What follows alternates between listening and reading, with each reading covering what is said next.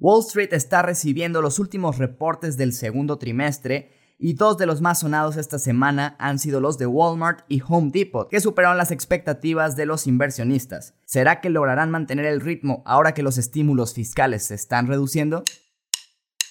Finanzas en órbita Bienvenidos Flinkers una vez más a otro episodio de Finanzas en órbita. Como sabes, las empresas siguen presentando reportes de resultados trimestrales y un sector al que posiblemente no pensarías ponerle tanta atención ha venido a darnos sorpresas en esta jornada. ¿De qué sector estoy hablando? Efectivamente, de autoservicio y consumo, así que vámonos de lleno con esto. Rafa, ¿cómo estás amigo? ¿Qué onda mi Alex? Muy bien, muchas gracias. Un saludo para ti y para todos los Flinkers que nos escuchan. Definitivamente estas dos industrias o estos dos sectores nos han demostrado que en tiempos de crisis generalmente se desempeñan bien. Ahora, para que me entiendas un poco en cómo se han desempeñado las acciones de Walmart y de Home Depot en los últimos años, Walmart ha crecido su book value, que es el valor tangible, en un 3.21% en promedio durante los últimos 10 años, lo cual no es mucho, pero tenemos que considerar que Walmart ya es una empresa muy madura, muy grande y que a esos niveles es difícil mantener un crecimiento acelerado.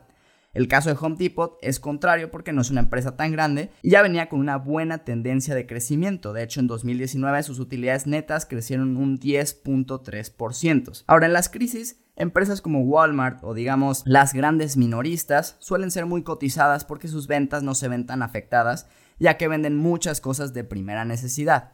Obviamente también venden muebles, electrodomésticos y mil cosas más que se pudieran caer, pero de alguna manera todo lo que es comida y artículos de primera necesidad, eso realmente no cae en las crisis. Y por eso muchos inversionistas digamos que las prefieren. Ahora, esta crisis en particular ha sido muy interesante porque pues se han dado muchos estímulos económicos a las personas, les han regalado dinero literalmente para que puedan seguir estimulando la economía y esto pues ha favorecido muchas empresas entre las que estamos hablando.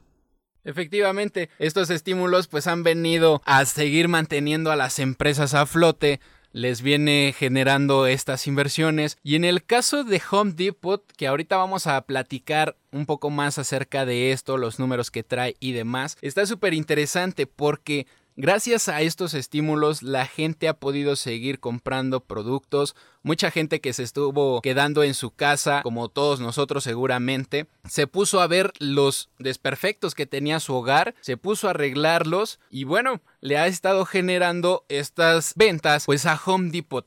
Aquí lo interesante y realmente lo relevante del caso es por qué empresas como Home Depot en este momento tan raro en el mundo obtienen resultados tan pero tan favorables. O sea, estamos constantemente escuchando noticias, análisis de resultados, inclusive estamos escuchando a la misma gente decir que no hay trabajo, por consiguiente no hay dinero y el siguiente eslabón en esta cadenita de cosas trágicas pues es un alza en el desempleo. Yo dudo mucho de que estas personas que desafortunadamente perdieron su trabajo en el transcurso de estos meses o que iniciaron la cuarentena ya sin chamba y hasta el día de hoy siguen igual, se hayan puesto a renovar realmente su hogar, güey. No mala onda, pero pues bueno, creo que a todos nos preocupa más el qué vamos a comer hoy, porque si definitivamente no hay comida en casa hoy, ni siquiera podemos pensar en que habrá un día de mañana, ¿no? Pero yo ahí sí difiero, mi Alex, un poquito contigo y déjame te digo por qué. En México estamos acostumbrados a que te quedas sin chamba te dan a lo mejor tu liquidación si bien te va y si no llegaste a un mal acuerdo. Y entonces dices, pues tengo que ver qué hago porque mañana tengo que buscar comida, casi casi. Y muchas personas es su realidad. Sí, claro. En Europa y Estados Unidos que ya existe, digamos, una política para proteger a los desempleados, muchas veces, aunque no es mucho lo que te dan, no te mueres de hambre. Y eso hace que las personas no se preocupen tanto en sí por el hecho de perder su empleo. Y si a eso le sumas que te están dando más dinero del normalmente dado, pues pudiera obviamente explicarse por ese lado por qué están diciendo, bueno, pues aprovecho el tiempo que tengo y el dinerito para arreglar mi casa. Pues sí, pero si te pones a pensarlo como a nivel mundial, juntando las ventas, porque en el reporte trimestral se junta todo lo que se vendió a nivel global, todos los países, se va conjugando toda esta situación de la empresa, pues dices, no solamente Estados Unidos le está metiendo lana para mantenernos. Bueno, pero Home Depot, la mayoría de sus tiendas están en Estados Unidos, la otra parte está en Canadá y otras en México. A lo mejor las de México cayeron, pero no es tan significativo si lo comparas contra la magnitud del negocio que tienen en Estados Unidos. Ahí sí es como prácticamente casi todo su negocio está ahí. Bueno, sí, definitivamente creo que la participación del gobierno ha sido importante también en este caso, porque si tomamos el caso de Walmart, cerró también con noticias muy buenas. Desde esta misma perspectiva que yo planteaba del incremento del alza en, en el desempleo, el hecho de que hayan incrementado ventas pues es más digerible, ¿no? ¿A qué me refiero con esto? Pues cuando una emergencia de este tipo como la que estamos actualmente viviendo gracias al COVID, los gobiernos abren este plan que se llama estímulos económicos, lo que estabas diciendo, se les da dinero a la gente, prácticamente casi regalado, vaya. ¿Qué es un estímulo económico? Es prácticamente una manera de impulsar el desarrollo de una determinada actividad. En el caso de la economía puede aplicar tanto en el ámbito macroeconómico como en el entorno privado. Es decir, es una forma de estimular la economía interna de un país, dando de manera monetaria un impulso a la sociedad. ¿Para qué? Para que compren principalmente productos de primera necesidad.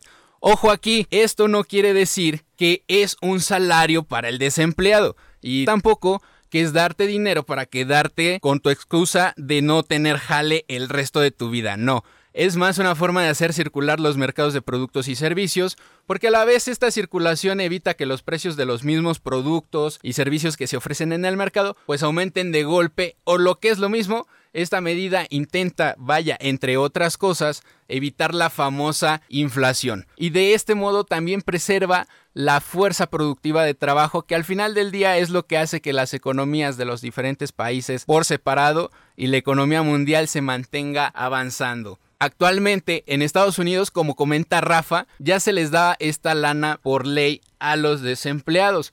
Tienen que hacer un cierto trámite para acceder a él, se le piden ciertos requisitos y hasta finales del mes de julio se discutía la posibilidad de aumentarle 600 dólares por semana a cada una de las personas inscritas en este tipo de programas. Aún están en discusiones porque hay división de opiniones hay gente que dice que no se les va a pagar para que estén en su casa sin hacer nada y hay gente que está diciendo, ¿saben qué? Necesitamos esta lana de menos hasta el siguiente año porque si no, ¿con qué nos vamos a mantener? Obviamente los estímulos económicos han permitido a la gente seguir comprando productos de primera necesidad y esto pues bueno ha venido a beneficiar a cadenas comerciales, cadenas grandísimas, pues como el caso de Walmart. Sí, definitivamente. O sea, esos 600 dólares que se han estado dando durante las últimas 13 semanas hasta el 31 de julio, pues eran extras y fue lo que hizo que muchas personas decidieran comprar celulares nuevos, computadoras, ahora con todo esto del homeschool, y pues de alguna manera muchos lo compraron a través de Walmart.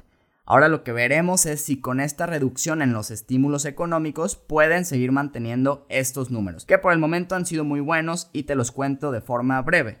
Nada más para aclarar, estamos hablando de números de Walmart Estados Unidos, que incluye la marca Sams y Walmart e-commerce. El tema de Walmart Internacional, que incluye México, América Latina, hasta Inglaterra y otros países, se maneja de forma independiente y para la acción de Estados Unidos vamos a considerar únicamente los datos de Estados Unidos. Sus ingresos fueron de 93.3 billones, presentando un incremento del 9.5%. Ojo, cuando hablábamos de que su incremento promedio venía aproximadamente en un 3%, entonces anual, y esto fue en un trimestre comparado uno contra otro, entonces realmente es un crecimiento muy fuerte.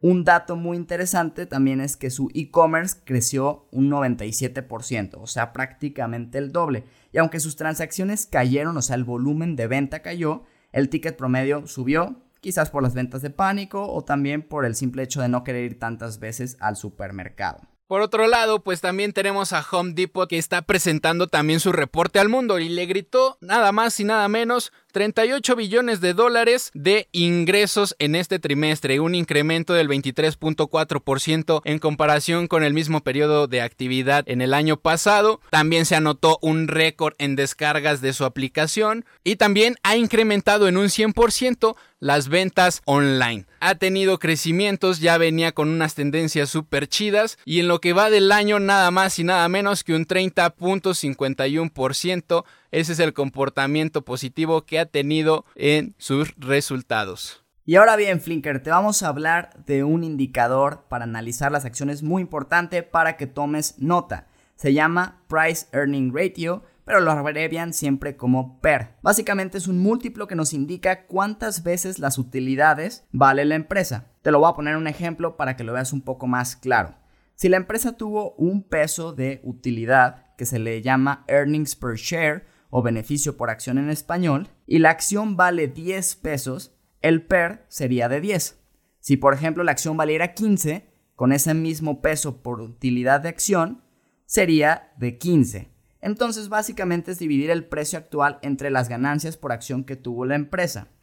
Si compraras todo el negocio, ¿cuánto tiempo tardarías en recuperar tu inversión? Básicamente eso es lo que te indica el PER. Ahora, puedes checar también el PER de la industria para ver si el de la empresa que estás analizando está más bajo o está por arriba y poder ver así si está a descuento o sobrevalorada. También puedes analizar el PER histórico de la empresa y decirnos el promedio de los últimos 5 años ha sido a lo mejor de 15 y ahorita está en 10, pues pudiera estar barato. Pero ojo, recuerda que tus valuaciones no las debes de basar en un solo indicador. El hecho de que la empresa tenga un PER bajo puede significar que la acción está barata y va a subir, pero también pudieras caer en una de las famosas trampas de valor. Esto quiere decir comprar empresas aparentemente baratas pero que seguirán bajando. Flinker, recuerda que nos puedes seguir en redes sociales. Nos encuentras como arroba mi Flink en Instagram y Twitter y como Flink en Facebook y LinkedIn. Nos escuchamos el lunes con más noticias y más información. Finanzas en órbita